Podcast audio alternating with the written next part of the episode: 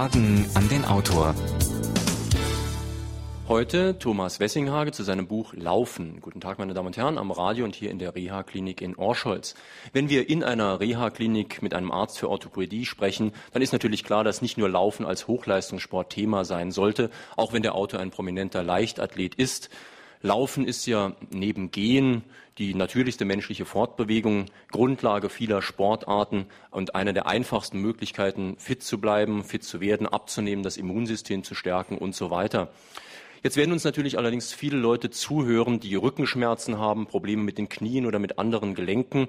Und die Frage ist, was können die tun, um ihre Gesundheit wiederherzustellen oder zumindest zu verbessern?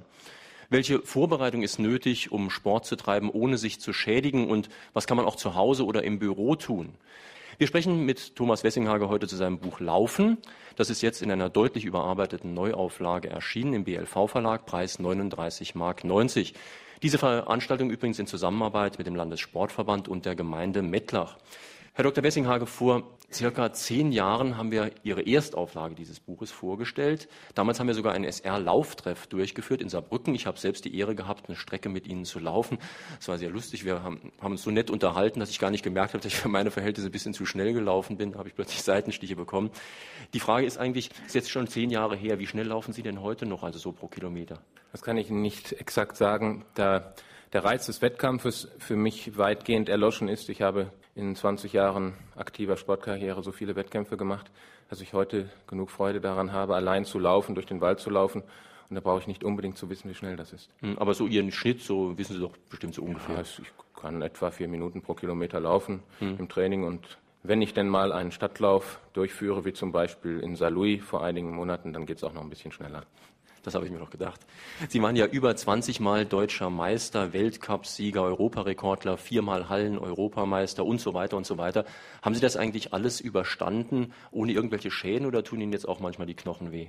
Also wenn ich morgens in der Reha-Klinik Saarschleife hier äh, die Treppe hinunterspringe, immer zwei Stufen auf einmal, dann prüfe ich jedes Mal, ob denn die Knie oder die Hüften irgendein kleines Signal von sich geben. Das tun sie nicht.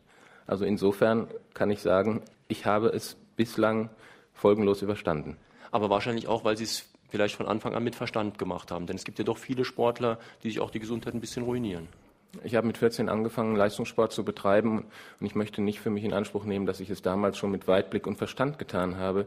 Ich würde eher sagen, ich habe es mit Glück getan. Ich hatte einen sehr guten Trainer. Ich habe zunächst mal eine sehr breite athletische Grundausbildung, nicht militaristisch gemeint, erfahren und ich denke, die hat mir geholfen, über die vielen Jahre hinaus verletzungsfrei zu bleiben. Mhm. Sie sind ja heute Facharzt für Orthopädie und hier im Reha-Zentrum in der Reha-Klinik in Orscholz sind Sie ärztlicher Direktor. Hat eigentlich Ihre Berufswahl, Ihre Spezialisierung was mit Ihrem Sport zu tun gehabt? Zunächst nicht. Zunächst folgte ich dem Rat meines Vaters, wie sich das gehört für einen folgsamen Jungen, der sagte, du wirst Arzt. Und da sagte ich, da mir nichts Besseres einfällt, na gut, Papa. Im Laufe des Studiums kristallisierten sich dann natürlich ein paar Optionen heraus. Er wollte gern, dass ich Augenarzt werden würde. Den suchte er nämlich immer oft auf. Ich persönlich entschied mich dann mehr für die chirurgisch-orthopädische Laufbahn und als ich damit begann, da stellte ich dann natürlich fest, dass gewisse Beziehungen auch zu der sportlichen Karriere sich anboten. Ähm, einige Sportkollegen fragten mich um Rat und die Orthopädie gefiel mir dann auch, da sie auch eben operative Inhalte hatte. Und im Laufe der Facharztausbildung kristallisierte sich dann die Vorliebe für die Rehabilitation heraus, da ich im Rahmen der Rehabilitation, wie auch hier in der Reha-Klinik Saarschleife, die Möglichkeit habe, die eigenen Erfahrungen und die wissenschaftlichen Entwicklungen anderer miteinander zu verknüpfen und dadurch, so hoffe ich, die Patienten gut zu betreuen. Sagen Sie, was ist denn eigentlich der Unterschied zwischen Reha, also Rehabilitation und einer normalen Behandlung? Jede Behandlung will ja die Leute wiederherstellen, sie wieder fähig machen und nichts anderes heißt ja eigentlich Rehabilitation.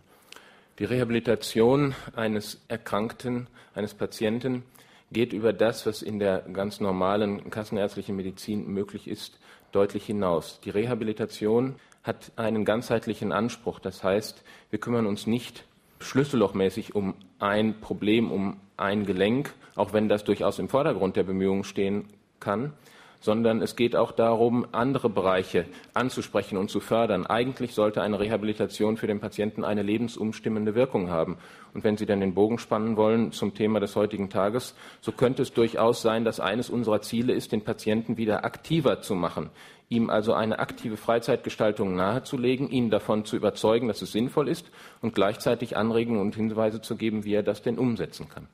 Also zumindest in meinem Verständnis würde ich erwarten oder hoffen, dass Ärzte das immer tun, also immer versuchen, Leute dazu zu bringen, dass auch ihr Leben ein bisschen ändern. Denn es hat ja keinen Sinn, wenn jemand Herzprobleme hat, isst zu viel, raucht, Kette, dem dann irgendein Medikament zu verschreiben, ohne zu sagen, er soll sein Leben ändern. Wann waren Sie das letzte Mal in der Arztpraxis? Das ist also wegen sowas schon längere Zeit nicht. In der, in der Honorierung, in der sogenannten kassenärztlichen Honorierung in Deutschland ist es fast unmöglich, heute das zu leisten. Die Erträge für die Einzelleistungen sind so weit hinuntergegangen, dass alle Ärzte gezwungen sind, sehr, sehr viele Patienten zu behandeln. Durchaus 80, 90, 100 am Tag. Und jeder kann sich ausrechnen, wie viel Zeit für eine solche Beratung bleibt. Ein befreundeter Kollege hier in, im Saarland sagte mir letztlich anlässlich eines Ärztetreffens, die Gesprächsleistungen für den Orthopäden pro Quartal machen einen Umfang von 1,80 Mark aus pro Patient. Da kann man viel Gespräche führen, denke ich. Ja. Sagen Sie, Sie haben doch jetzt als Arzt auch schon eine jahrelange Erfahrung. Was sind denn so die Hauptprobleme, wegen denen die Leute zu Ihnen kommen, auch hier in diese Reha-Klinik? Na, in der Reha-Klinik Saarschleife dominieren die orthopädischen Erkrankungen und da wiederum ganz klar die äh, Wirbelsäulen leiden. Also Beschwerden mit der Halswirbelsäule, mit der Lendenwirbelsäule, dann auch Gelenkbeschwerden, also Hüftgelenke, Kniegelenke, Schultergelenke. Im Prinzip ist es ein breites Spektrum durch die konservative oder sogenannte postoperative Orthopädie. Aber genau das sind doch eigentlich schon fast Volksleiden, also Rückenschmerzen. Dagegen werden ja überall schon Rückenschulen angeboten, die übrigens jetzt wahrscheinlich auch demnächst nicht mehr finanziert werden. Und äh, da müsste man doch eigentlich sowieso was gegen tun. Ich merke schon gerade, während ich so hier sitze, dass ich sehr schlecht sitze für meinen Rücken. Ich beuge mich viel zu viel vor zum Mikrofon. Sollte man da nicht vielleicht vorbeugend sowieso viel mehr tun und nicht nur rehabilitierend? Ja, die, da haben Sie ganz recht. Die Prävention wurde ja von Herrn Seehofer ins Gesetz hineingeschrieben, den Krankenkassen also vorgeschrieben vor einigen Jahren. Nunmehr hat das wieder rausgenommen. Ich möchte das ein bisschen als äh, Orientierungslosigkeit werten, aber nicht näher darauf eingehen. Im Rahmen der Rehabilitation spielt diese Verbindung zwischen vorbeugenden Maßnahmen oder wir können auch sagen Sekundärprävention, wenn das Kind in Brunnen gefallen ist, dann sorgt man dafür, dass es nicht ein zweites Mal hineinfällt, immer schon eine große Rolle rein präventive Behandlungen, auch im Rahmen solcher Kliniken wie der Reha-Klinik Saarschleife, werden aber in Zukunft nicht mehr finanziert werden. Ob das gesundheitspolitisch sinnvoll ist, kurzfristig zu sagen, wir senken Kosten, beispielsweise die Zahnprophylaxe bei Jugendlichen, die jetzt auch rausgestrichen werden soll aus dem Leistungskatalog der Krankenkasse, und auf der anderen Seite dann vielleicht zu warten, dass in 10 oder 20 Jahren die Volksseuchen noch dramatischer in unser Leben eingreifen, als sie das bisher tun, das äh, wage ich zumindest in Frage zu stellen. Kommen wir vielleicht mal zum Thema Ihres Buches im engeren Sinne, also dem Laufen. Was für medizinische Gründe gibt es denn eigentlich, Leuten zu empfehlen, laufen zu gehen? Unendlich viele. Wie viel Zeit haben wir? Wir haben viel Zeit, also noch dreiviertel Stunde. Be der Mensch lebt von der Bewegung. Der lebt von einem Wechsel zwischen Aktivität und Schonung. Und Bewegung heute ist einfach sozusagen zum Sport degeneriert. Wenn ich durch den Orscholzer Wald laufe, dann komme ich manchmal an einem sogenannten Steinweg entlang. Das war der Weg, den die Orscholzer Bürger früher nahmen, um zu Villeroy und Boch zur Arbeit zu gehen. Das sind etwa fünf, sechs Kilometer. Dann kam die Zeit des Busses. Alle fuhren dann mit dem Bus. Der Weg äh, überwucherte ein wenig. Dann kam die Zeit der Mopeds. Heute ist die Zeit der Autos. Sport ist eine Kompensation sozusagen dafür, dass die Bewegung in unserem Leben keine Rolle mehr spielt, in unserer Gesellschaft keine Rolle mehr spielt. Andererseits kann sich unser Organismus nicht innerhalb von 100 Jahren darauf einstellen, dass er nun nicht mehr bewegt wird. Und insofern stellt Laufen, also die sportliche Form der Fortbewegung, eine Basistherapie dar. Und alle Organsysteme profitieren von diesem Laufen. Das geht mit dem Herz-Kreislauf-System los. Sie haben einige Systeme erwähnt, beispielsweise das Immunsystem. Verschiedene Stoffwechselleiden können durch Laufen ursächlich oder hilfreich positiv beeinflusst werden. Im Prinzip ist es eine sehr wirksame Ganzkörpertherapie. Also was Herz-Kreislauf betrifft, sind ja die meisten Leute inzwischen auch so weit informiert, dass sie wissen, dass das gestärkt wird, wenn man sich bewegt. Aber es gibt immer noch die Meinung, dass es für die Knochen sowas wie Abnutzung gibt. Also in dem Sinne, wenn ich mich wenig bewege, ist das gut. Wenn ich mich viel bewege, kann es ja passieren, dass das schneller abgenutzt wird. Ähm, eine Abnutzung im eigentlichen Sinne gibt es nur dann, wenn statische Fehlbelastungen vorliegen, wenn also eine beispielsweise Bein Achsenfehlstellung vorliegt, wenn jemand starke O- oder X-Beine hat und dann unbedingt lange Strecken rennen möchte, dann könnte es durchaus sein, dass es nicht so günstig ist. Wenn das nicht der Fall ist, so hat man herausgefunden, dass die eigentlichen Mechanismen, die zur Abnutzung führen, vor allem im Sport, eher die vielen kleinen Verletzungen sind, die ja beim Laufen in der Regel gar nicht auftreten. Es sind das Stolpern, das gefault werden, beispielsweise beim Fußball, die Kollisionen mit dem Gegenspieler. Es sind Mikrotraumen, die das Gelenk in seiner Feinstruktur schädigen und dann auf die Dauer zu Arthrosen führen. Die eigentliche Abnutzung die Sie postulieren, wird durch solche natürlichen Bewegungen, wie es Gehen und Laufen sind, nicht beschleunigt. Meine Damen und Herren, falls Sie vielleicht ein bisschen später das Radio eingeschaltet haben, sage ich Ihnen nochmal, dass wir heute mit Thomas Wessinghage sprechen zu seinem Buch Laufen, erschienen im BLV-Verlag, Preis 39,90 Mark. Sie können hier im Saal Fragen stellen, wenn Sie wollen. Und Sie können natürlich anrufen in Saarbrücken 0681 und dann für den Saarländischen Rundfunk 602 3456. Am SR liegen schon einige Anrufe vor. Hören wir mal den ersten. Ich möchte den Herrn Wessinghagen fragen, ob man sich vor dem Training aufwärmen soll und ob das gleiche auch für den Wettkampf gilt. Denn äh, gerade diese Frage wird doch in letzter Zeit kontrovers diskutiert. Diese kontroversen Diskussionen sind mir bisher nicht zu Ohren gekommen. Vor dem Wettkampf muss man sich aufwärmen, da gibt es überhaupt keine Frage, sonst steigt Ihr Verletzungsrisiko ganz deutlich. Wenn Sie auf dem Trainingsprogramm einen ruhigen Dauerlauf haben, dann können Sie natürlich Ihr Aufwärmen in den Lauf integrieren. Das heißt, Sie fangen etwas vorsichtiger an und steigern dann langsam auf Ihr normales Trainingstempo. Wenn Sie dann noch an gymnastische Übungen im Rahmen des Aufwärmens denken, da könnte ich allerdings dann anführen, dass in der Regel die Dehngymnastik besser wirkt, wenn Sie schon aufgewärmt sind. Und dann können Sie das durchaus auch am Ende des Laufes machen. Man muss ja nicht unbedingt alle 20 Minuten dehnen, sondern es reicht dann sicherlich, das hinterher zu tun. Aber selbstverständlich stellt ein vorsichtiger Einstieg in jegliche sportliche, überhaupt körperliche Aktivität eine Voraussetzung dar, beschwerde- und verletzungsfrei zu bleiben. Nun ist Laufen ja eine, in Anführungszeichen, relativ einfache Art des Sportes noch, also eine sehr natürliche Bewegungsform. Und da, gerade da werden natürlich viele Leute denken, was muss ich mich da groß dehnen? Ich laufe sowieso den ganzen Tag. Und ich habe oft die Erfahrung gemacht, es wird doch in anderen Sportarten auch, wo es eigentlich viel wichtiger wäre noch, als Zeitverschwendung angesehen. Dass man denkt, meine Güte, ich habe nur eine Stunde Zeit zum Training, wenn ich jetzt noch zehn Minuten oder in manchen Sportarten, Kampfsport ist zum Beispiel üblich, 20 Minuten und mehr warm zu machen. Und manche denken dann, das ist Zeitverschwendung. Wir stellen hier fest, dass gerade die Dehngymnastik für keinen Menschen Zeitverschwendung ist. Das Durchschnittsalter der Patienten in der Reha-Klinik Saarschleife liegt bei etwa 60 Jahren. Und ich denke, es gibt kaum jemanden hier, der nicht irgendwelche Dehnungsdefizite hat, also verkürzte Muskeln, die dann seine natürlichen Bewegungen einschränken und vielleicht an anderer Stelle zu Überlastungen führen. Stichwort Koordination, Bewegungsverhalten. Wenn man sich stärker beansprucht durch regelmäßiges Sporttreiben, ist die Gefahr muskulärer Reaktionen, die durchaus normal sind, aber größer und deshalb ist auch die Notwendigkeit höher, regelmäßige Dehngymnastik einzufügen. Also ich könnte den Sport fast so wie die Bekämpfung der Infektionskrankheiten in die Zeit vor und nach Penicillin, so könnte ich den Sport eigentlich einteilen in die Zeit vor und nach der, dem Erfinden des Stretching. Nun ist das Stretching ja insofern kein Problem, wenn ich es vorher mache und an meine Muskeln denke. Bei den Muskeln senken die Leute, die Muskeln müssen gedehnt werden, dann können sie besser arbeiten, dann ist die Gefahr von einer Muskelzerrung oder so geringer. Viele wissen aber nicht, warum es auch für die Gelenke gut sein könnte. Also sagen wir das Knie oder das Hüftgelenk. Wie ist da der Zusammenhang? Also angenommen, mein Hüftbeuger ist verkürzt, was hat das mit meinem Hüftgelenk zu tun? Wenn ein Muskel verkürzt ist, dann übt er eine dauerhaft erhöhte Spannung auf das zugehörige Gelenk aus. Sehr gut kann man sich das vorstellen am Beispiel des Kniestreckmuskels der Oberschenkelvorderseite, der dicke sogenannte vierköpfige Muskel vorne auf dem Oberschenkel. Wenn der verkürzt ist und wir sitzen, dann wird ja die Kniescheibe ohnehin ein wenig auf die Unterlage gepresst bei verkürztem Muskel noch deutlich mehr. Und die Folge können langfristige und sehr schmerzhafte, unangenehme Veränderungen des Gelenkes zwischen Kniescheibe und Oberschenkel sein, also der Kniescheibenrückfläche, bis hin zur Arthrose, bis hin zur Gelenkabnutzung oder zum Gelenkverschleiß. Ich merke, Sie stoßen auf großes Interesse mit diesem Thema. Am Saarländischen Rundfunk haben schon ein halbes Dutzend Leute angerufen. Hören wir gleich zwei weitere Anrufe. Wie soll das Idealgewicht des Läufers sein? Ich bin zum Beispiel 1,78 groß und 74 Kilo schwer und 38 Jahre alt. Wie soll man das Lauftraining als Anfänger gestalten? Soll man spezielle Einlagen im Schuh tragen oder spezielle Schuhe tragen, wenn man zum Beispiel den Schuh im äußeren Bereich hinten stärker abläuft? Ist das Laufen für Menschen mit Hüftdysplasie gesund? Soll man mehr auf Wald oder Straße und mit leerem Magen laufen? Welchen Einfluss haben die Ausdauersportarten, insbesondere das Laufen, auf das Immunsystem? Die erste Frage, da könnte man schon fast das ganze Buch drüber schreiben. Kommt auch vieles davon im Buch vor.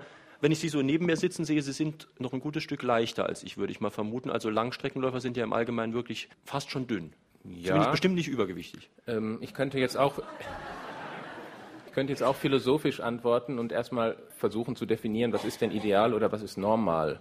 Und in unserer Gesellschaft richtet sich das Normale meistens danach, was die meisten Menschen haben. Und da müsste ich eigentlich davon ausgehen, dass das Normalgewicht für unsere Gesellschaft aus medizinischem Blickwinkel eigentlich schon ein Übergewicht ist weil einfach die meisten etwas zu schwer sind. Aber wenn ich gefragt werde, was ist das Idealgewicht für einen Läufer, dann würde ich antworten, es ist das Idealgewicht für den Menschen, auch wenn er kein Läufer ist. Ich würde nicht einteilen, hier Menschen, da Läufer, sondern ähm, das überschneidet sich ja so ein bisschen, diese beiden Gruppen. Insofern würde ich mein Gewicht nicht speziell unter dem Aspekt Laufen verändern, sondern ich würde es unter dem Gewicht äh, Gesundheit betrachten. Und wenn ich gesund bin, kann ich auch gut laufen.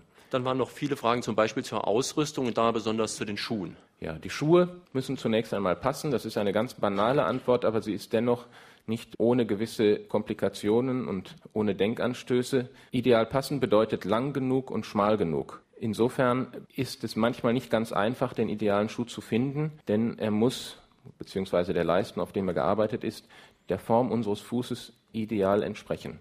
Lang genug heißt, etwa einen guten Zentimeter mehr Platz vorne im Zehenbereich zu haben, weil der Fuß in der Bewegung mehr Raum beansprucht als im Stehen. Schmal genug heißt, eine gute Fersenführung zu gewährleisten. Der Schuh muss dann sitzen, fest am Fuß sitzen, zwischen dem Fersenpolster auf der einen Seite und dem Sattel, dort wo die Schnürung ist, wo eine berühmte deutsche Schuhmarke drei Streifen angebracht hat, auf der anderen Seite. Wenn das hinhaut, ist es in Ordnung. Wenn es nicht hinhaut, dann muss man eine ganze Weile suchen. Es gab mal eine Schuhfirma, die mehrere Weiten bei gleicher Länge anbot. Das hat sich nicht wirklich durchgesetzt. Aber wie dem auch sei, das ist die wichtigste Anforderung. Ob dann Einlagen angebracht werden müssen, ob stützende Elemente oder mehr dämpfende Faktoren eine Rolle spielen sollen, das muss im Einzelfall entschieden werden. Das kann sicherlich nicht so hier über den Äther als Beratung erfolgen. In Ihrem Buch ist auch ein Tipp, der für jeden Schuhkauf gilt, nicht nur für Sportschuhe, dass nämlich die Füße sich im Laufe des Tages verändern und vielleicht wäre es gar nicht so gut, so kurz nach dem Aufstehen gleich zum Einkaufen zu gehen. Sie haben recht, ähm, wenn man den Schuh abends anprobiert, dann hat man oft das Gefühl, dass er ein bisschen knapper sitzt. Der Fuß weitet sich aus und diese Formveränderungen des Fußes nach einem ganzen Tag auf den Beinen, die sollte man durchaus berücksichtigen beim Schuhkauf. Wenn ich also theoretisch den Schuh morgens kaufe und abends meinen Wettkampf habe, könnte es sein, dass er dann zu klein ist. Dann waren noch zahlreiche Fragen. Eine betraf die Hüfte. Wenn man also Hüftprobleme hat, soll man dann trotzdem laufen? Auch diese Frage kann ich nicht beantworten, da ich nicht weiß, wie intensiv und welche Art die Hüftprobleme sind. Wenn aber eine Hüftdysplasie angesprochen ist, dann ist das eine solche Formveränderung, die wir vorher schon mal erwähnt haben. Wir hatten es da auf die Beinachsenabweichungen bezogen. Und eine solche Formveränderung ist gegebenenfalls durchaus eine Kontraindikation gegen das Laufen. Die Belastungen beim Laufen sind etwa zwei bis dreimal so hoch wie beim Gehen. Ein gesundes Gelenk kann das aufgrund seiner Belastungsbreite durchaus abfangen. Ein von der Form her verändertes Gelenk, ein Gelenk mit einer sogenannten Hüftdysplasie, hat aber eine geringere Belastungsbreite, sodass es im Einzelfall durchaus sein kann, dass man mit dem Laufen dann schon an gewisse Grenzen stößt und dann wären vielleicht Sportarten wie Schwimmen, Skilanglaufen, Radfahren günstiger. Nun wird hier an der Klöff natürlich jeder vernünftige Mensch, wenn er kann, im Wald laufen, weil es einfach schöner ist. Aber was spricht eigentlich dagegen, wenn man Straßenläufe zum Beispiel macht? Dagegen spricht eigentlich nur ein schlechter Laufstil. Ich selber war gezwungen, aufgrund meiner Berufsausbildung häufig in den frühen Morgen- oder in späten Abendstunden zu trainieren als Leistungssportler und habe da die Straße schätzen gelernt, denn ich habe immer gesagt, sie ist ehrlich. Wenn ich meinen Fuß aufsetze, dann weiß ich, was mich erwartet. Das kann ich im Wald nicht unbedingt sagen. Da gibt es Wurzeln, Steinchen, Unebenheiten. Insofern hat die Straße gewisse Vorteile für schnelle Trainingseinheiten ohnehin. Auf der anderen Seite ist sie ein wenig härter als der Waldboden wobei man diesen idealen weichen Nadelboden gar nicht so oft findet. Ähm, dieses härter sein, aber lässt sich aber sehr gut durch einen entsprechenden Laufstil ausgleichen und natürlich auch durch ein gutes Schuhwerk. Wenn der Laufstil sehr belastend ist, sehr stark mit der Ferse voran auf den Boden aufknallend, dann könnte ich mir eventuell vorstellen, dass der Rasen oder der sehr weiche Waldboden besser wäre. Wir können jetzt nicht jeden Aspekt der ersten Frage bringen. Vielleicht auf den leeren oder vollen Magen brauchen wir nicht so lang eingehen. Sie werden wohl kaum direkt nach dem Mittagessen loslaufen. Ich versuche das zu vermeiden, ja. ja. Aber wichtig erscheint mir noch die Frage mit dem Immunsystem. Welche Auswirkungen kann äh, Laufen oder Ausdauersport für das Immunsystem haben? Dass Bewegung an der frischen Luft kräftigt, den ganzen Organismus stärkt. Das wissen unsere Eltern. Die Mütter haben uns an die frische Luft geschickt, wenn wir blasse Wangen hatten. Pfarrer Kneip wusste das auch schon. Der hat die Leute in seinem Garten arbeiten lassen. war ein guter Ökonom. Der achtete darauf, dass sein Garten in Schuss war.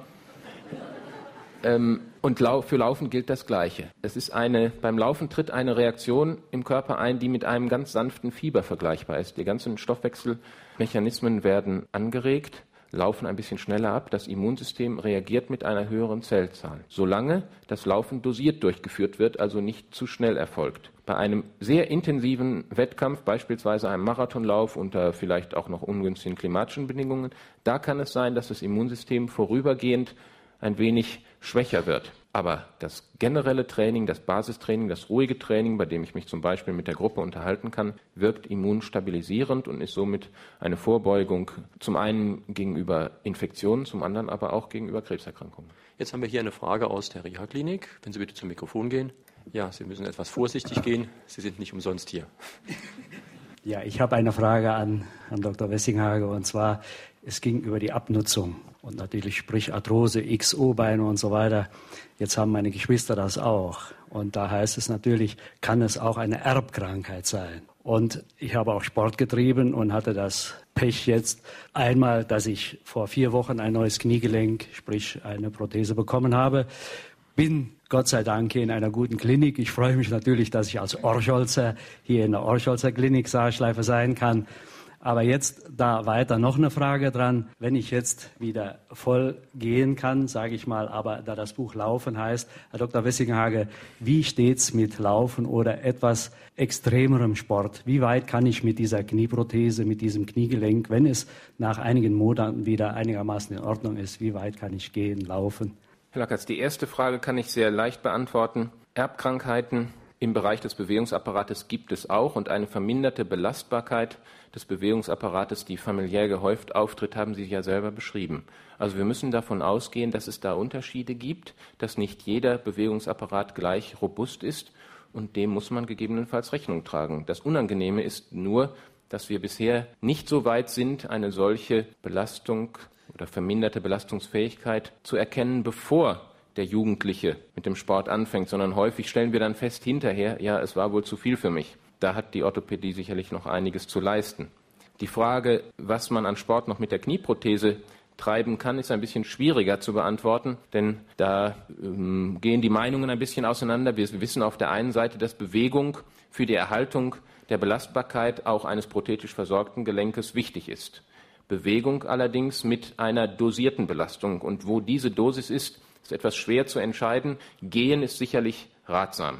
Nicht unbedingt 50 Kilometer Wanderungen, aber Wanderungen in der Größenordnung von vielleicht fünf Kilometern, später acht Kilometern würde ich empfehlen. Laufen wird üblicherweise nicht empfohlen. Wären Sie aber ein geübter Sportler, ein ehemals gut trainierter Läufer, würde ich sagen, dass vielleicht gegen Laufen einmal in der Woche eine kürzere Strecke nichts einzuwenden ist. Radfahren ist sicherlich empfehlenswert, Schwimmen auch, dann aber wiederum nur, wenn Sie eine gute Technik beherrschen, das heißt im Klartext Kraulschwimmen können oder Rückenschwimmen können.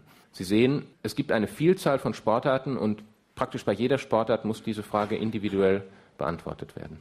Knieprobleme haben ja relativ viele Leute und da kommt jetzt gerade beim Laufen ein Faktor ins Spiel, der in Ihrem Buch auch sehr deutlich angesprochen wird. Manche Leute glauben ja, sie könnten sich alles kaufen. Und sie kaufen dann die teuersten Schuhe, und das ist auch gut so. Also die teuersten müssen nicht sein, aber sollten die besten sein. Aber Sie erwähnen in Ihrem Buch ausdrücklich was, was auch nicht nur für Laufen, sondern eigentlich für jede Sportart gilt, dass man nämlich einen ganz sauberen Stil erstmal entwickeln muss. Denn die beste Federung kaufe ich mir nicht im Schuhgeschäft, die muss ich selbst herstellen. Sie haben völlig recht. Das Stichwort fiel schon einmal, Koordination oder Bewegungsverhalten. Ich bringe immer das Beispiel mit dem Boris der nun täglich äh, Tennis spielt, vielleicht vier, sechs Stunden lang. Wir spielen einmal in der Woche Familiendoppel Donnerstagabend um neun. Wir haben den Tennisellbogen, er nicht. Es kann also nicht allein der Umfang der Belastung sein, es kann auch nicht die Härte der Schläge sein, da kommen wir sowieso nicht an den Boris heran, sondern wir müssen offenbar einen Fehler machen dabei, Und das heißt beim Tennisspielen, denn wir treffen den Ball nicht richtig, nicht im idealen Punkt auf dem Schlägerkopf und auch nicht zum richtigen Zeitpunkt. Das Laufen ist vielleicht nicht ganz so kompliziert und nicht ganz so eine technische Sportart wie Tennis oder Golfen, aber es ist eine Sportart, die auch von der Technik lebt. Und ich halte es für sehr wichtig, dass man dieser Technik Beachtung schenkt, dass man gegebenenfalls, wir haben das Laufen auf der Straße angesprochen, lernt, den Schritt weich abzufangen und dadurch die Aufgaben des Schuhs ein wenig einschränkt. Denn wir haben sicherlich als normaler Sportler nicht die besten Möglichkeiten zu beurteilen, wie unser Schuh in Form ist, ob es ihm noch gut geht, ob es überhaupt der richtige ist, ob die Härtegrade der Sohlen für uns richtig sind, vielleicht ein bisschen zu weich, vielleicht ein bisschen zu hart. Wir können aber unser eigenes Bewegungsverhalten ideal steuern und deshalb glaube ich, dass Laufschule im engeren Sinne ein wichtiger Bestandteil des, des Lauftrainings sein sollte. Gestatten Sie da vielleicht mal gerade eine lauftechnische Frage, die mich schon oft bewegt hat.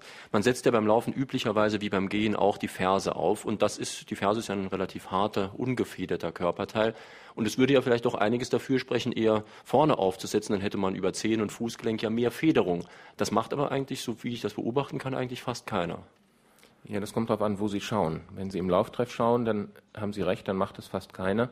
Wenn Sie hm, beim Internationalen Sportfest von Zürich oder bei den Olympischen Spielen schauen, dann machen es fast alle, auch die Langstreckler. Sie haben völlig recht, der Körper hat körpereigene Federungs- und Dämpfungsmechanismen und jeder kann das ganz leicht ausprobieren, indem er sich einfach hinstellt und auf der Stelle hüpft dann wird er den Schritt weich abfangen. Er wird nicht mit gestreckten Knien und der Ferse voran auf dem Boden landen, sondern so, wie wir es auch beim Laufen tun sollten. Eine andere Möglichkeit ist, barfuß zu laufen. Der Mensch ist sicherlich zum Laufen gemacht. Das ist eine natürliche Bewegung. Und wir sehen, wenn wir jetzt die schwarzafrikanischen Läufer anschauen, dass man auch im 20. Jahrhundert noch natürlich laufen kann. Das geht also, wie gesagt, ohne Schuhe, vielleicht nicht gerade auf zivilisatorisch veränderten Böden, auf Beton oder Asphalt, aber auf der Wiese, am Strand, manchmal auch sogar auf einem guten Feldweg oder Waldweg. Dieses Barfußlaufen setzt aber voraus, dass wir unsere eigenen Dämpfungsmechanismen benutzen und dann laufen wir so, wie Sie es gerade beschrieben haben.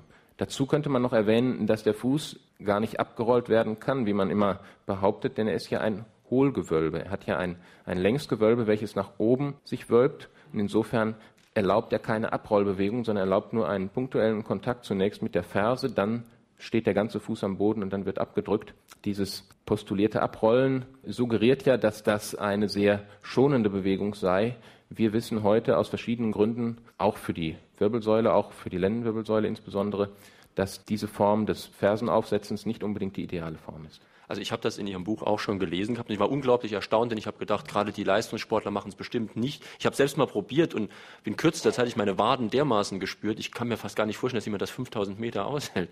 Auch durchaus ein Marathonlauf, aber da sehen Sie, es bedarf einer gewissen Vorbereitung und die, dürf, die darf nicht außer Acht gelassen werden. Die Muskulatur muss sich wieder anpassen an den aus meiner Sicht richtigen Laufstil. Das Schöne dabei ist, dass sich die Muskulatur trainieren lässt im Gegensatz zu fast allen anderen Körperstrukturen, die mehr reagieren. Die Muskulatur kann sozusagen ein Depot anlegen und sich auf kommende Belastungen einstellen. Hier hat sich im Moment gerade keiner gemeldet, der eine Frage stellen wollte. Dann hören wir bitte zwei Anrufe vom SR. Ich wollte fragen, ab wann es äh, zu verantworten ist, äh, ab welchem Lebensalter es zu verantworten ist, bei Kindern mit dem Ausdauertraining zu beginnen. Und dann zwar Ausdauertraining als Lauftraining. Ich wollte gerne wissen, ob Walking genauso effektiv sein kann wie Joggen. Die erste Frage bezog sich auf das Lebensalter von Kindern, die mit dem Laufen beginnen wollen. Ausdauertraining hat ja eine große Streubreite, möchte ich mal sagen. Wenn wir zwei, drei, vier Kilometer durch den Wald laufen, dann ist das schon Ausdauertraining. Wenn wir 100 Kilometer am Stück laufen, ist es auch Ausdauertraining.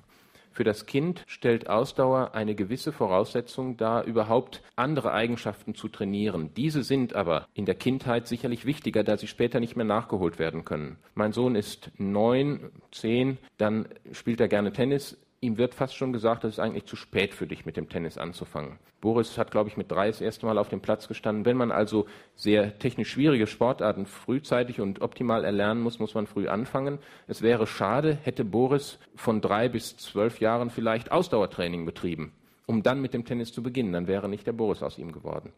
Mit anderen Worten, Ausdauertraining im Kindesalter ist eine begleitende Trainingsform, aber eine, die an Wichtigkeit später noch etwas zunimmt. Man sollte die Kinder nicht davon abhalten, anderes zu erlernen. Und das bedeutet auch, dass sie viele verschiedene Sportarten mal probieren. Die Amerikaner sagen Learning through Error. Hier und da probieren, ausprobieren. Immer bleibt etwas hängen, immer bleiben gewisse Fertigkeiten da, die später wieder gewinnbringend auch im Ausdauersport eingesetzt werden können. Dann Walking. Die Frage nach dem Walking. Walking stellt sozusagen aus Läufersicht eine Vorstufe für das Laufen dar und ist eine ganz hervorragende Gesundheits- und Breitensportart, die in einigen Ländern, der Schweiz zum Beispiel, schon in organisierter Form an vielen Stützpunkten angeboten wird. Viele Menschen brauchen das Laufen eigentlich nicht, da die Belastungsanforderungen beim Laufen ihre eigene Belastungsfähigkeit schon sehr schnell überschreitet. Insofern freue ich mich, dass wir seit einigen Jahren mit dem Walking die Breite des Ausdauersportes auf zwei Beinen erhöht haben. Das beginnt halt mit dem Spaziergang, dem ruhigen Spaziergang mit dem Hund, führt dann über das Walking hin zum Laufen. Bitte Ihre Frage. Welche neuen Sachgebiete haben Sie in Ihrem Buch im Vergleich zu Ihrer ersten Ausgabe abgearbeitet und mussten Sie sich gegebenenfalls auf irgendwelchen Gebieten revidieren? Und rentiert es sich dann halt, wenn ich die erste Ausgabe habe, auch die neue zu erwerben? Gut, ich werde die erste Frage als Autor und die zweite als Kaufmann beantworten.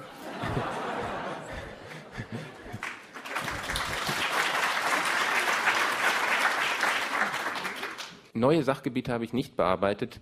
Ich habe bei der Erstausgabe schon versucht, die Thematik sehr breit abzuhandeln. Aber ich habe praktisch alle dieser Sachgebiete neu bearbeitet und ich musste mich schon revidieren. Zum Beispiel ist in der neuen Auflage ein sehr viel breiterer Anteil den Übungen gewidmet, den Kraftübungen, den Stretchingübungen, dem leichten Krafttraining mit einfachen Hilfsmitteln wie zum Beispiel einem elastischen Band, einem Latexband. So ein Band gab es vor zehn Jahren nicht. Und auch damals in der ersten Auflage dargestellte Stretching-Übungen wurden im Laufe der Zeit als nicht optimal herausgefunden, so dass die abgebildeten Übungen nunmehr auf dem neuesten Stand sind. Das heißt aber nicht, dass nicht vielleicht nach weiteren zehn Jahren sie wieder von neuen Übungen abgelöst werden. Insgesamt hat der Umfang ein bisschen zugenommen. Besondere Aufmerksamkeit ist auch dem herzfrequenzorientierten Laufen geschenkt worden, Laufen mit Pulsmesser. Wie finde ich meine ideale Herzfrequenz heraus? Wenn ich das alles zusammenfasse, dann würde ich sagen, es lohnt sich vielleicht schon, in die neue Auflage hineinzugucken. Also ich habe in der Vorbereitung auch die beiden Auflagen Seite für Seite äh, geblättert, habe alles genau verglichen. Also eine auffallende Neuerung ist auch, dass die Bilder größtenteils ausgetauscht worden sind. In einem Fall ist sogar ein Bild von vor zehn Jahren geblieben und am selben Ort dieselben Leute nochmal bei einem Hügellauf aufgenommen. Und Sie haben schon angesprochen, sehr deutlich im Bereich Körperschule. Da habe ich auch deutliche Veränderungen gemerkt. Ich wollte den Bereich sowieso ansprechen, denn Sie haben gerade Boris und die Kinder angesprochen.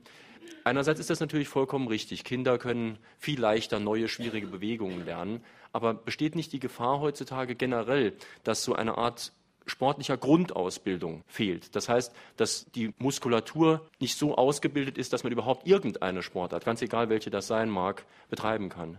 Ja, das sind eigentlich zweierlei Sachen. Das eine ist der Haltungsverfall der Kinder und Jugendlichen. Da haben Sie völlig recht. Ähm, die Kinder und Jugendlichen werden heute mehr und mehr dazu animiert, auch ihre Freizeit sitzend zuzubringen. Sie lernen das Sitzen im Kindergarten, in der Schule, das Stillsitzen und haben dann zu Hause den Computer und den Fernseher, um die Freizeit zu bestreiten. Es gibt einige sehr interessante und eigentlich sehr erschreckende Studien von Wissenschaftlern, die Kinder im, in der Grundschule untersucht haben und festgestellt haben, dass man heute bei fast der Hälfte schon von Keimen späterer Haltungsschäden ausgehen muss. Es gibt erhebliche koordinative Defizite. Viele Kinder können keinen einzigen Klimmzug mehr. Über die Hälfte eines Kollektivs konnte nicht mehr hängend an der Sprossenwand die Beine bis zur Horizontalen bringen. Ähm, das ist wirklich dramatisch, da haben Sie völlig recht. Die zweite oder der zweite Teil der Frage bezog sich darauf, ob vielleicht eine frühzeitige Spezialisierung einsetzt oder diese Grundausbildung heute fehlt. Natürlich kann ich nicht für viele tausend Trainer im ganzen Land sprechen. Ähm, man könnte den Eindruck haben, dass der Leistungssport heute so starke Wirkungen ausübt, dass ein talentierter Junge sehr schnell oder ein talentiertes Mädchen sehr schnell versucht, in einer bestimmten Sportart nach vorn zu kommen und dass darin vielleicht eine Gefahr liegt, auf diese Grundausbildung zu verzichten. Ich glaube aber, dass es doch eine Vielzahl von gut geschulten und auch weitblickenden Trainern in unserem Lande gibt, die wissen, dass diese gute Grundausbildung einmal als Verletzungsprophylaxe dient, letztlich aber auch hilft, wenn der Mensch mal erwachsen ist, seinen optimalen, seine optimale Leistungsfähigkeit überhaupt zu erreichen und auch für ein paar Jahre zu bewahren. Also ich sehe in diesem Bereich nicht ganz so schwarz. Ich habe übrigens in Ihrem Buch auch eine neue Sache gefunden, nämlich so eine Art kleiner Test, sind glaube ich drei oder vier Übungen. Ich habe das selbst mal probiert mit einem Gymnastikkurs. Die waren sehr überrascht, als ich ihnen gesagt habe, wer von euch nicht in der Lage ist, Unterarme auf dem Boden in einer Art Liegestütz, den Körper unter Spannung zu halten, mindestens zehn Sekunden. Der ist nach Meinung von Dr. Wessinghaus noch nicht mal geeignet, überhaupt zu laufen, geschweige denn etwas noch komplizierteres zu tun. Und diese Testübungen könnte vielleicht jeder, der sich das Buch kaufen will, dann mal ausprobieren. Es ist zum Teil gar nicht so einfach für jemand, der nicht einigermaßen sportlich durchtrainiert ist. Aber das ist für Sie wirklich das Minimum. Ja, wir wissen ja, dass, ich hatte es schon mal angesprochen, beim Laufen höhere Kräfte wirken als beim Gehen. Das zwei- bis dreifache des Körpergewichtes. Und wenn man das mal für sich selbst berechnet, kann das im einen oder anderen Falle ja schon eine ganze Menge sein. Und dieses Gewicht muss dann jeweils auf einem Bein frei im Raum stabilisiert werden. Das heißt, auch Laufen stellt Anforderungen an die Kraft, selbst wenn es als Ausdauersportart firmiert. Und insofern möchte ich Menschen davor bewahren, Fehler zu machen und zu früh mit dem Laufen zu beginnen für ihre eigene Belastbarkeit was natürlich später dann auch zu Überlastungsschäden führen könnte. Besser erst Walking, wie angesprochen, ein bisschen Krafttraining, ein bisschen Stretching und dann nach ein paar Wochen oder Monaten aufs Laufen übergehen. Ja, ich betreibe Triathlon als Sportart und möchte gerne wissen, da ich mein Lauftraining so circa 50 bis 70 Kilometer in der Woche kombiniere mit Schwimmen und Radfahren, wissen, ob der Autor es noch für günstig hält, da es Leute gibt, die 150 Kilometer und mehr die Woche laufen, äh, aus orthopädischer Sicht und ihr Training dann natürlich nicht mit Schwimmen und Radfahren kombinieren. Wie da der Aspekt, bis zu welchem Kilometeraufwand ist es noch vernünftig zu laufen? Sie möchten jetzt vermutlich gerne eine Zahl von mir haben. Und die kann ich Ihnen wieder nicht geben. Denn dieser Aufwand ist so lange vernünftig, wie Ihr Körper das beschwerdefrei verkraftet. Und leider haben sie kein rotes oder grünes Lämpchen irgendwo eingebaut, das in dem Moment aufleuchtet, wenn diese Grenze überschritten wird. Wir können dann immer eigentlich nur abwarten und sehen, was war zu viel oder was wird noch verkraftet. Prinzipiell haben sie aber als Triathlet einen Vorteil, denn sie verteilen die Belastung des Bewegungsapparates auf drei Sportarten. In allen drei Sportarten werden Kreislauf und Stoffwechsel trainiert. Der Läufer muss immer dieselben Bewegungen absolvieren. Sie können wechseln und wenn Sie merken, vom gestrigen Lauftraining tut mir das Knie ein bisschen weh, weil ich eine lange Strecke bergab gelaufen bin, dann werden Sie vielleicht zwei oder drei Tage auf Schwimmen und Radfahren ausweichen und erst dann wieder mit dem Laufen beginnen. Das ist auch der Grund, weshalb die Triathleten halt vom Zeitaufwand deutlich höhere Trainingsumfänge verkraften, als es die Läufer können. Ich würde aber dennoch raten, ein gewisses Krafttraining so als Basis zur Erhöhung der Belastbarkeit des Bewegungsapparates nicht zu vernachlässigen. Bitte noch eine Frage vom SR. Welche Behandlungsmethoden hat der sprechende Arzt hier gegen Leimarthritis, Baker-Zysten bei nach Borreliose-Infektion? Spielt Borreliose überhaupt eine Rolle in dieser Klinik oder ist sie erkannt oder wird sie behandelt? Sind Fälle vorhanden mit Erfahrungen diesbezüglich? Ich denke, da muss ein paar, müssen ein paar Erläuterungen vorweggeschickt werden. Unbedingt, Was ist Borreliose? Ja. Borreliose ist eine Infektionskrankheit, die zum Beispiel durch Zeckenbisse übertragen werden kann und die sich meistens in Form einer Monarthritis äußert, das heißt in Form einer Entzündung eines einzelnen Gelenkes. Man stelle sich vor, man macht in der warmen Jahreszeit einen Waldspaziergang, vielleicht leicht bekleidet, nur mit einem kurzärmeligen Hemdchen und kurzen Hosen, kommt nach Hause, verspürt ein paar Tage später eine leichte Infektionskrankheit, vielleicht so wie eine leichte Sommergrippe. Das klingt wieder ab und dann einige Zeit später schwillt plötzlich das linke Kniegelenk an. Aus heiterem Himmel wird dickrot warm, es findet sich ein Flüssigkeitserguss. Dann wird der Orthopäde, wenn er denn aufgesucht wird, vermutlich relativ bald herausfinden, dass das eine solche Infektionskrankheit sein könnte. Es dauert dann einige Zeit, bis man das zweifelsfrei nachgewiesen hat.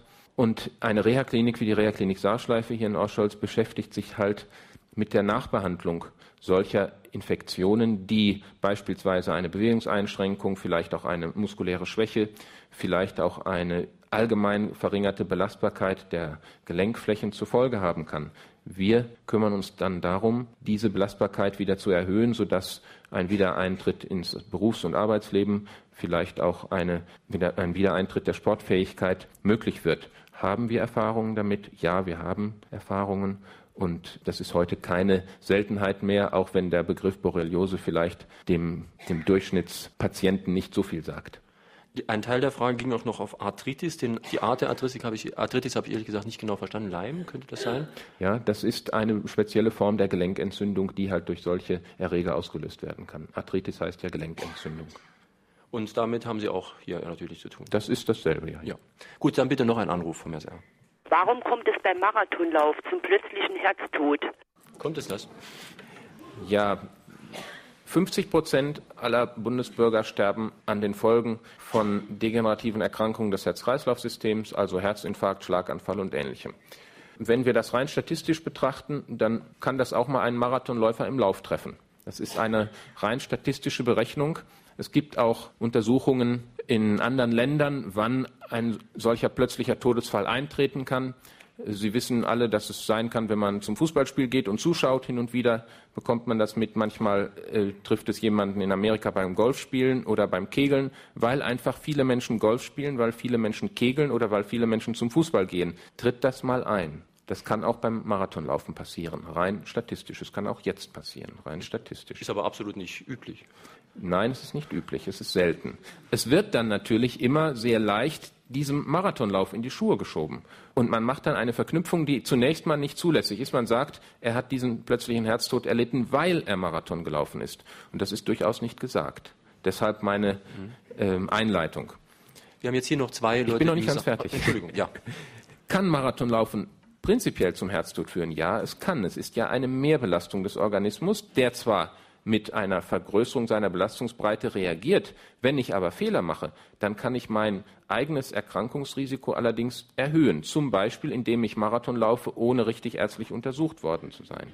Zum Beispiel, indem ich Marathon laufe, obwohl ich ärztlich untersucht bin und obwohl der Arzt gesagt hat, Ihr Herz ist nicht so ganz in Ordnung, seien Sie mal lieber vorsichtig.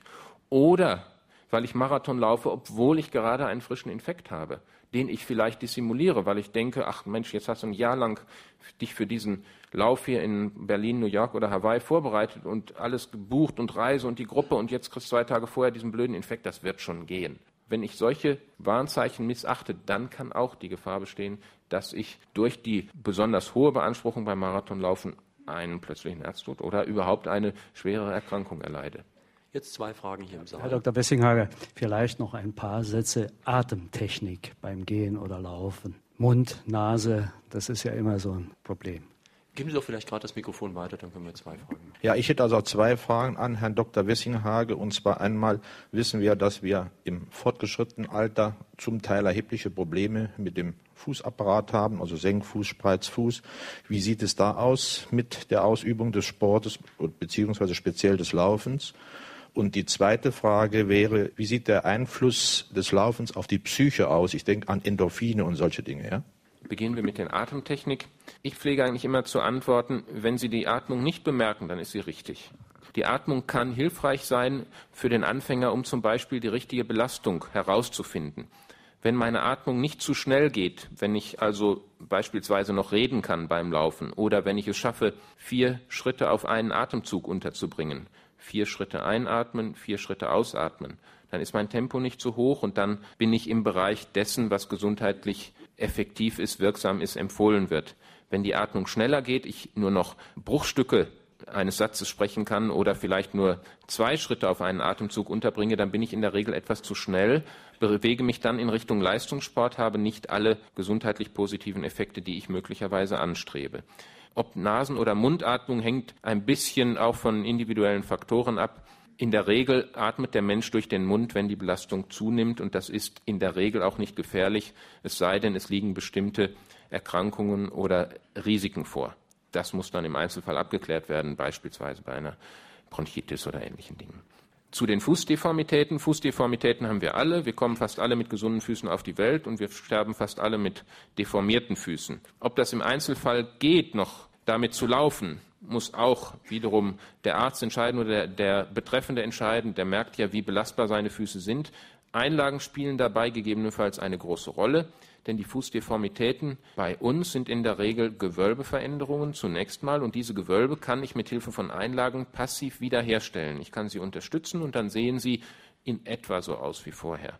Und das kann sein, dass ich durch diese passive Maßnahme dann ein Laufen oder auch Wandern über längere Strecken ermögliche, was mir ohne die Einlagen nicht möglich wäre. Wenn die Füße schon sehr stark deformiert sind, wenn schon Arthrosen da sind, kann es allerdings sein, dass die Belastbarkeit so weit eingeschränkt ist, dass die Sportart Laufen nicht mehr möglich ist. Auch das gibt es. Und dann muss ich eben, wie vorhin schon mal gesagt, auf andere ausweichen, die mir weniger Belastung an den Füßen bereiten. Also Schwimmen idealerweise oder, oder Radfahren, was auch mit weniger Stoßbelastungen verbunden ist, muss man ausprobieren. Laufen und Psyche, da wird ja oft geradezu hämisch äh, immer gesagt, ihr Läufer, ihr seid ja süchtig, ihr kriegt da diese Endorphinausschüttungen. Und das wird ja dann meistens so ein bisschen denunzierend gesagt, als ob das eben doch eigentlich fast eher ein Laster sei. Ja, ich kann es nicht als Laster empfinden, wenn man sich nach einer gesunden, völlig natürlichen Bewegung sehnt. Wenn wir alle jetzt hier eine Stunde im Saal gesessen haben, die Luft wird langsam schlechter. Ich denke, da werden die meisten von uns denken, ach, jetzt möchte ich mal an die frische Luft. Wir werden aber dann nicht gleich als Suchtkranke bezeichnet, oder? Und dem Läufer geht es ähnlich. Der freut sich halt darauf, sich in der Natur frei zu bewegen, eine Sache zu betreiben, die er sehr gut kann, die ihm Spaß macht. Dem erfahrenen oder dem gut trainierten Läufer macht es ja nichts aus, eine Stunde leicht durch den Wald zu laufen. Das ist keine großartige Belastung. Dass dabei Endorphine ausgeschüttet werden, ist ein völlig natürlicher Vorgang. Der Körper benutzt diese Mittel, um sich auf das zu konzentrieren, was ihn in diesem Moment interessiert, nämlich die Fortbewegung. Die Endorphine werden auch ausgeschüttet, wenn Thomas Hessler in der Bundesliga eine schwere Verletzung hat. Vielleicht nicht gerade die, die ihn in der letzten Woche getroffen hat, aber eine solche, vielleicht eine Prellung am Kniegelenk oder an dem Schienbein, von der er dann, nachdem er vielleicht zehn Minuten gelegen hat, aufsteht und weiterspielt. Dennoch wird Thomas Hessler nicht als Suchtkranker bezeichnet, weil er Endorphine hat, die es ihm ermöglichen, auch die zweite Halbzeit mit einem etwas ledierten Schienbein durchzuspielen. Also ich denke, da werden zwei Bereiche unserer Gesellschaft miteinander vermengt. Vielleicht spielt da der Wunsch der Zigarettenraucher oder der Alkoholiker eine Rolle, auch andere zu sich hineinzuziehen und zu sagen, die sind ja auch sucht, süchtig. Also das ist was ganz Natürliches. Ihre Frage bitte. Ja, ich habe eine Frage. Ich habe einen neunjährigen Sohn, der ist fast neun und wir fahren zusammen Rad und wir schwimmen zusammen. Nur das Laufen ist bei uns so ein Thema, was nicht so gemeinsam hinhaut. Und welche Ideen haben Sie da, dass wir das machen können, dass wir beide Spaß dran haben und dieses Lauftraining für uns beide auch effektiver vielleicht ist? Wer hat denn keinen Spaß? Die Mutter oder der Also Sohn? er will immer Fußball spielen und ich will nicht im Tor stehen. Ich möchte mich schon ein bisschen bewegen und er sagt, spazieren gehen ist langweilig. Kann ich verstehen. Also ich würde bei einem Neunjährigen ihn das machen lassen, wozu er Lust hat. Ich habe selber drei Kinder und ich habe es bei denen auch so gehalten. Ich halte wenig davon, dass man die Kinder mit Gewalt in eine bestimmte Richtung drängt. Ich würde sagen, man manipuliert sie dann. Und wenn er nun partout nicht laufen oder gehen will mit seiner Mutter, dann gibt es zwei Möglichkeiten. Entweder man lässt es, nein, drei Möglichkeiten. Entweder man lässt es oder man zwingt ihn, dann hat er immer, wir sagen, eine Fleppe und ist äh, beleidigt. Oder sie machen das Spazierengehen für ihn so attraktiv, dass er sagt, ach, können wir nicht mal wieder. Vielleicht mit kleinen Geschichten, vielleicht mit kleinen Belohnungen, wie man das mit dem Hund auch macht.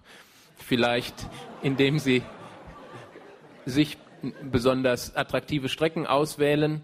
Ähm, ich denke, da sind der Kreativität einer sorgenden Mutter keine Grenzen gesetzt. Eine Möglichkeit wäre ja vielleicht noch, nur weil wir im Jahre des Ehrenamtes sind, äh, ein Lauftreff. Denn da könnte er vielleicht nicht nur mit der Mutter laufen, vielleicht würden da ein paar nette Mädchen mitlaufen und dann hätte er vielleicht mehr Lust hinterher zu laufen. Er ist erst neun. Er ist erst neun, ja, stimmt. Dann warten Sie noch ein paar Jahre, ne? Ihre Frage.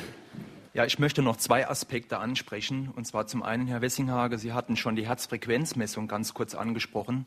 Dazu hätte ich gerne mal Ihre Meinung gehört.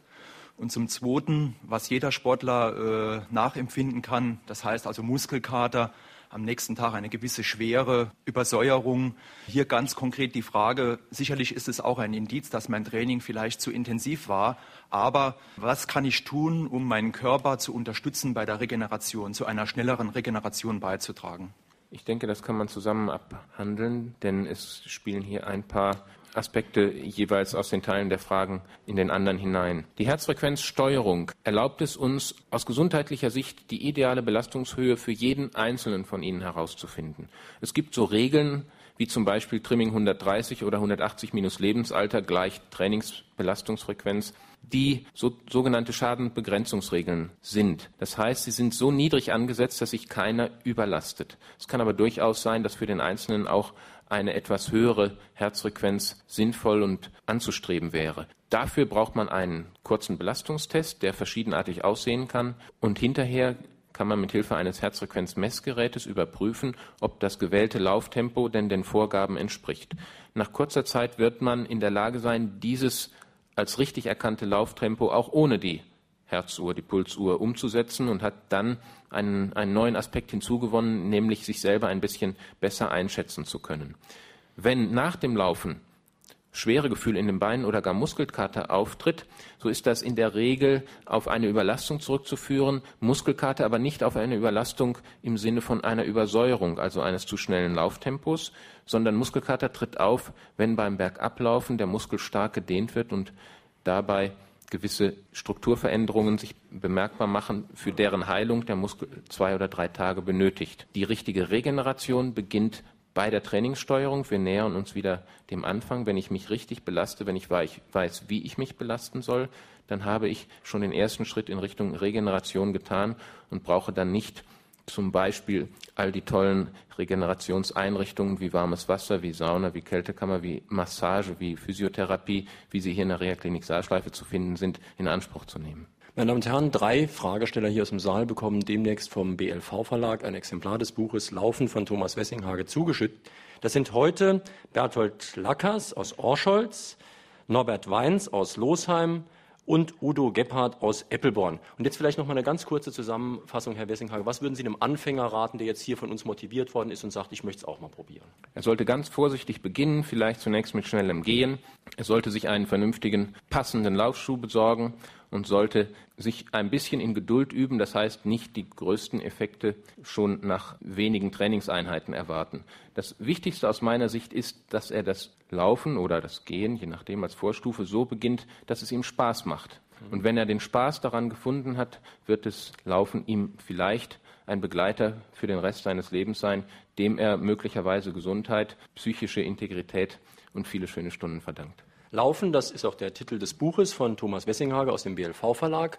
Am kommenden Sonntag haben wir ein ganz anderes Thema. Hans-Peter Martin kommt extra aus Wien zu unserer Sendung. Sein Buch Die Globalisierungsfalle, der Angriff auf Demokratie und Wohlstand. Für heute vielen Dank, dass Sie hierher gekommen sind nach Orscholz.